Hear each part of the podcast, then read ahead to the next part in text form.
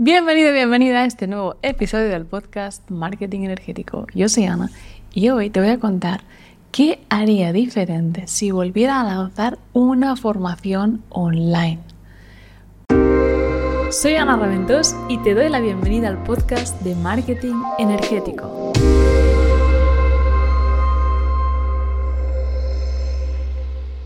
Porque si eres una persona a la que le preocupa que sus clientes tengan resultados o eres alguien que realmente está buscando en el emprender llegar a más personas con su mensaje, poder ayudar a más personas al mismo tiempo que gana libertad. Los aprendizajes que voy a compartir en este podcast te van a encantar. Y es que son nada más ni nada menos que lo que aprendí tras ver muchas cosas, tanto en mí como en mis alumnos, a lo largo de los siete años que llevo en el mercado de los infoproductos. El objetivo, que consigas crear cursos que realmente transformen, que tú disfrutes entregando tu producto, porque a veces llegamos a crear productos online que nos esclavizan y que nos alejan de aquello que nos llevó a emprender y que con ello las ventas te fluyan mucho más. Y es que lo primero que haría diferente es centrarme en hacer mi formación, mi producto principal, lo más simple posible. ¿Y cómo lo podemos hacer simple? Manteniendo un itinerario y no dando opciones. Seguramente ya me habrás escuchado decir más de alguna vez que lo simple viene del corazón, mientras que lo complejo viene del ego y de la mente. Y cuando nos centramos en hacer nuestro producto principal, y cualquier otra cosa que creemos, honestamente, lo más simple posible, ganamos en todos los aspectos, porque nuestros alumnos tienen más claridad y a nosotros también nos es mucho más fácil acompañarles a implementarlo todo. Y te voy a poner un ejemplo para que lo veas más claro. Y es que la primera vez que lanzamos la mentoría de Instituto Webinar, yo me acuerdo que quería crear los mejores vídeos o un curso que realmente diera respuesta a cualquier causuística o a cualquier camino que tomase el alumno. Es decir, yo me quería adaptar, quería proveer, dar cualquier respuesta a cualquier cosa que el alumno quisiera hacer. Por ejemplo, en el apartado de diapositivas del webinar, yo había creado la plantilla para si alguien quiere hacer el webinar en Keynote, la plantilla por si alguien quiere hacer el webinar en PowerPoint, la plantilla era la misma plantilla, ¿eh? pero en diferentes formatos, por si alguien quiere hacer el webinar en Google Slides. Y el vídeo correspondiente de cómo se hace en Google Slides, cómo se hace para editar en Keynote y cómo se hace para editar en PowerPoint. Esto al final genera mucha confusión porque obviamente si yo tengo solo el ordenador Mac, tendré dos opciones, o lo hago en Keynote o lo hago con Google Slides, porque es un formato online. Si yo tengo Windows, lo mismo en Windows o en Google Slides. Pero ¿qué pasa a la práctica? Que el alumno muchas veces se pierde y entonces empieza a abrirte consultas como,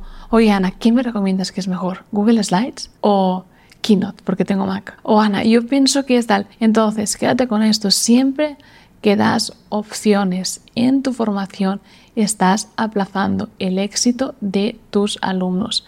Cuando alguien te contrata a ti como mentor, tu deber es decidir de antemano aquello que es mejor para él o para ella. Por eso mismo, en una de las actualizaciones que hicimos de nuestra formación, eliminamos todas las opciones. A veces te decíamos, bueno, si lanzas un servicio, rellena esta plantilla. Si lanzas una mentoría uno a uno, esta otra plantilla. No, una plantilla para todos. Ahora, por ejemplo, solo hay las diapositivas en Google Slides, solo hay una recomendación de programa de webinar para grabar y así con todo. Y solo hay, obviamente, pues un itinerario, porque también en el pasado habíamos tenido dos cursos diferentes, el de para hacer webinars a checkout y para hacer webinars a llamada. Y claro, eso, como te comentaba, aparte de generar mucha confusión en los alumnos, porque igual se metían en el de checkout, luego decían, ay, pues igual lo mejor para mí habría sido el webinar a llamada aunque les hubiéramos guiado muy bien, era un Para ti como mentor o para mí en este caso, también era agotador, porque imagínate si yo tenía que hacer un cambio en las diapositivas, tenía que hacerlo tres veces. Por eso mismo también y con el fin de simplificar, todos los documentos de nuestra mentoría están en formato Google Docs, que es un formato interactivo en el que yo tengo el enlace ya pegado dentro del campus y si luego de forma interactiva online modifico ese documento porque quiero actualizar algo o quiero añadir una puntualización, el link seguirá siendo el mismo, pero los alumnos que hagan clic ya lo verán actualizado. Y esta es otra de las cosas que nos permitió también mantener nuestra formación simple. Porque de nuevo, la primera vez que lo lanzamos yo dije, no, voy a hacer PDFs chulísimos, incluso interactivos que puedan marcar los checks con súper coloridos y sí, eran bonitos, no eran prácticos para mí cuando tenía que hacer alguna corrección. Entonces, para concluir con este primer aprendizaje, mantén tu formación, así como los materiales que te juntes para ponerla en práctica, lo más simples posible. Simples tanto a nivel de diseño, porque eso te permitirá, y especialmente si estás en el sector del marketing que constantemente está cambiando, hay que añadir puntualizaciones nuevas, te permitirá actualizarlo con facilidad. Y mi recomendación es que lo mantengas pues en Google Docs, porque si tú tocas el documento y sin cambiar nada, ¡pam!, tu curso está actualizado y no des opciones. La gente te contrata a ti para que tú decidas para ellos. Así que tú decides si es mejor que todos hagan el lanzamiento por Instagram, fecha fija, o el lanzamiento en no sé qué, o que usen la herramienta A de marketing o la herramienta B, pero tú decides para ellos. Y si algún alumno necesita algo especial, para eso tiene el acceso a ti, para que vaya a tus llamadas, para que te pregunte a ti o a, tu equipo y tú de ahí ya le a la excepción que confirma la regla que haga algo diferente. Pero para todos, simple, simple, simple, solo un itinerario, solo una opción, un formato simple. Y eso me lleva ahora al punto número dos, de las cosas que haría diferente. Y, es que sin duda no daría soporte por Slack o dejaría de darlo mucho antes. Y esto es muy interesante porque cuando empezamos a vender high ticket es muy fácil caer en el Slack. El Slack es esta plataforma de mensajería instantánea que a veces somos, sobre todo en el sector de, del marketing o de las mentorías, para dar un, soporte uno a uno a los alumnos, porque claro, es como una especie de WhatsApp, pero más del entorno laboral. Es como que de primeras parece que te lo autovendas bien a ti mismo. Como, bueno, estás separado de mi WhatsApp, separaré vida personal de la profesional, voy a meter ahí a mis clientes, tiene aplicación móvil por si hay alguna urgencia la puede atender y te vas atrapando cada vez a ti mismo. Honestamente, siento que Slack puede ser una buena opción, puede estar bien cuando empiezas y tienes pocos alumnos, cuando por ejemplo tienes 5 alumnos, tienes 10 alumnos. Y claro, que te interesa estarles encima constantemente para que se vuelvan casos de éxito para aprender de dónde se bloquean, para aprender qué miedos tienen y tú así poder mejorar tu formación creando bonos y para en definitiva llevarles súper, súper, súper de la mano para que todos sean casos de éxito y así tú puedas subir un poco más el precio de tu formación y ir ganando confianza, ir validando tu metodología, porque la metodología se valida en dos puntos. Primero cuando la pones a la venta y te la compran y luego una vez te la han comprado, tus alumnos consiguen los resultados haciendo lo que les dices. Entonces, lo que yo siento ahora que he estado dando mi mentoría en ambas opciones es que, ostras, es la que eso está bien para empezar, pero luego acaba de alguna forma agobiándote porque es muy difícil poner límites en Slack. Y claro, tienen como ese canal directo contigo y muchas veces cuando tenemos esta comunicación directa, cuando nos comunicamos con el otro es cuando estamos en crisis de, ¡Ah, mira, no me sa esto, y tú escribes ahí y, escribes desde el horror, o desde el sufrimiento o desde el estado de crisis. Y toda esa energía te llega a ti como mentor. En cambio, cuando implementas, por ejemplo, un sistema de consultas, aunque, ojo, tú puedes responder a estas consultas en vídeo, con nota de voz, la gente para mandar la consulta debe estar calmada, sentarse a escribir y la verdad es que siento que la calidad de las consultas suele ser mucho mejor, porque a veces cuando te tomas el tiempo de escribir el problema que tienes, casi casi que le encuentras la respuesta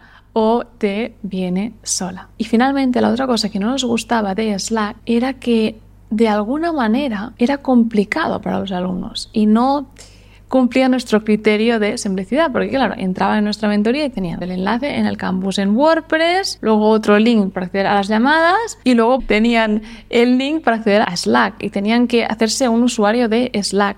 Y muchos como que se perdían por el camino y la experiencia de onboarding no era buena, porque aunque obviamente que lo puedes hacer todo en un mismo día, tenían que esforzarse para entrar en la formación que habían comprado.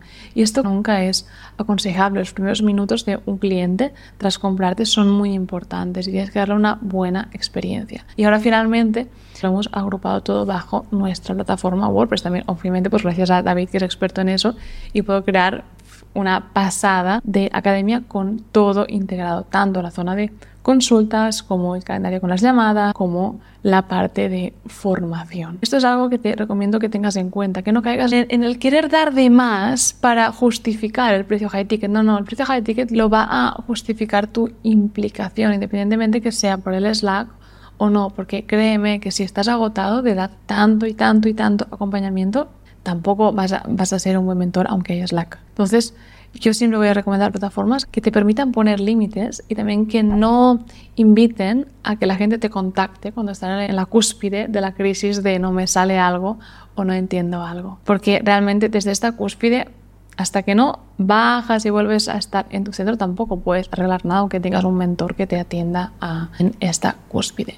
Y finalmente, la cosa que haría diferente al empezar sería poner un precio más bajo. Y ojo que con este error no me refiero para nada a la mentoría de Instituto Webinar. Cuando la empezamos a lanzar, siento que el precio fue el adecuado, pero sí que me refiero a cuando lancé mi primer curso online sola, antes de unirme con David, que era un curso en el que te enseñaba a hacer un webinar.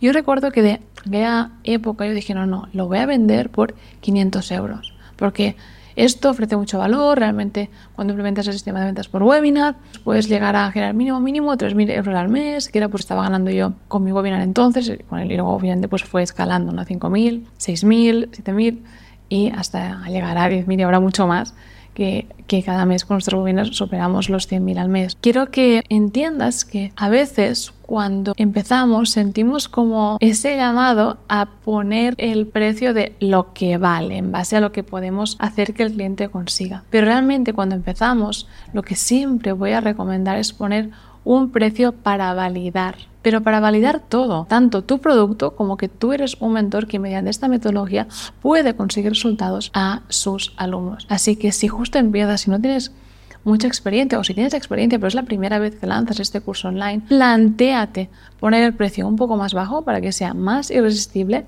más gente compre y antes tengas validado que esto realmente funciona, porque cuando lo tengas validado, cuando incluso más allá de tenerlo validado, te lo crea, si es que aún no te crees el valor, que a veces o sea, pasa, cuando empezamos nos creemos que somos buenos hasta que lo hemos visto en varios alumnos y dices, ostras, y todos están aquí ganando muchísimo con el webinar, incluso algunos más que yo.